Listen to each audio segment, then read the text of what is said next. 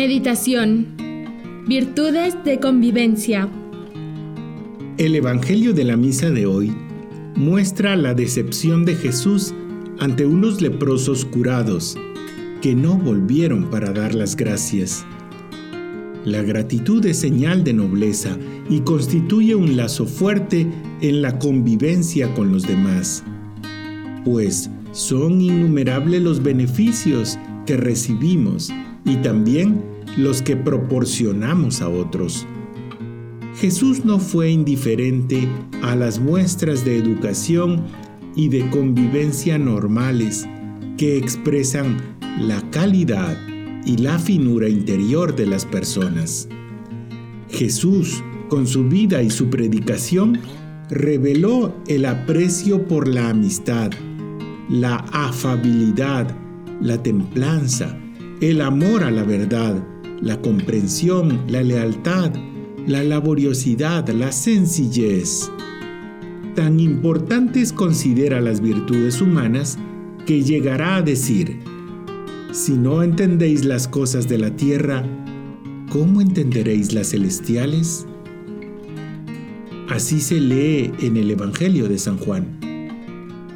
Cristo, perfecto Dios y hombre perfecto, nos da ejemplo de esas cualidades que debe vivir todo hombre. Bene omnia fecit. Todo lo hizo bien. Lo mismo se ha de poder afirmar de cada uno de nosotros que queremos seguirle en medio del mundo.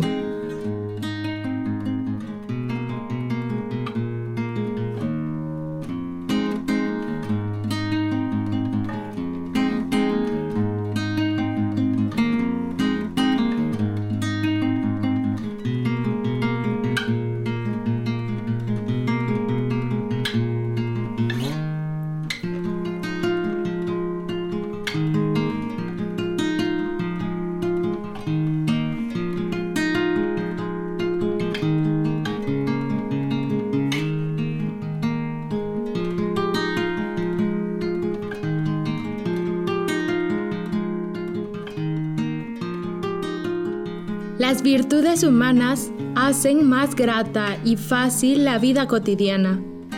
Familia, trabajo, tráfico. Disponen el alma para estar más cerca de Dios y vivir las virtudes sobrenaturales.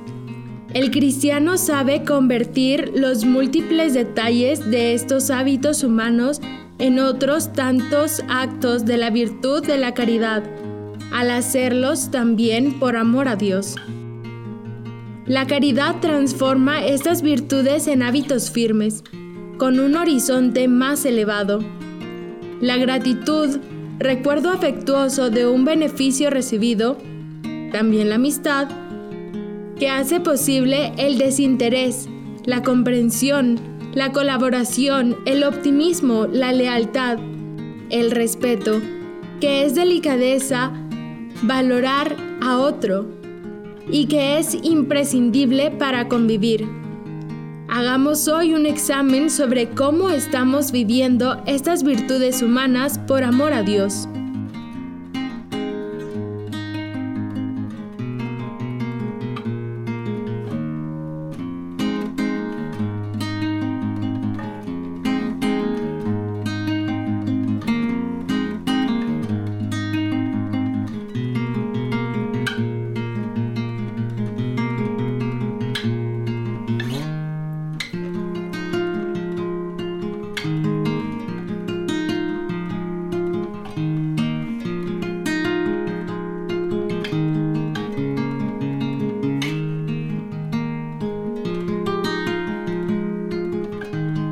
Muchas otras virtudes son necesarias para la convivencia.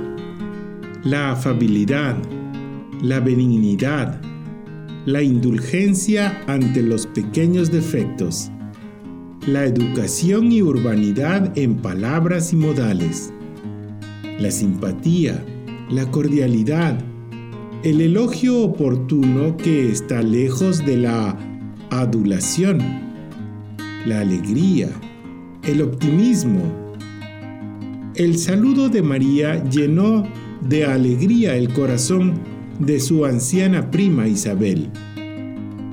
Podríamos empezar por el saludo amable con quienes nos encontramos. El Señor espera que hagamos un apostolado eficaz, que comuniquemos a los demás el don más grande que tenemos, la amistad con Él.